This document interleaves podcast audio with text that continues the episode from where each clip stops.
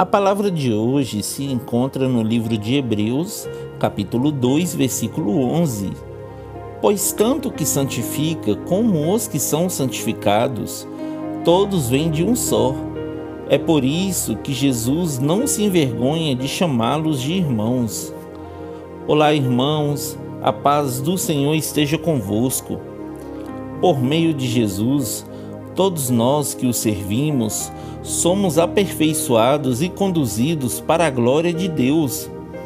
Somos santificados através dele, e é por isso que o Senhor Jesus não se envergonha de nos chamar de irmãos.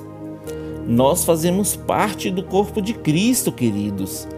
Por isso, siga a verdade em amor, crescendo em tudo naquele que é a cabeça, Cristo de quem todo o corpo bem ajustado e consolidado, pelo auxílio de todas as juntas, segundo a justa cooperação de cada parte, efetua o seu próprio crescimento para a edificação de si mesmo em amor. Amém?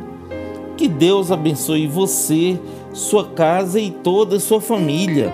E lembre-se sempre, você é muito especial para Deus.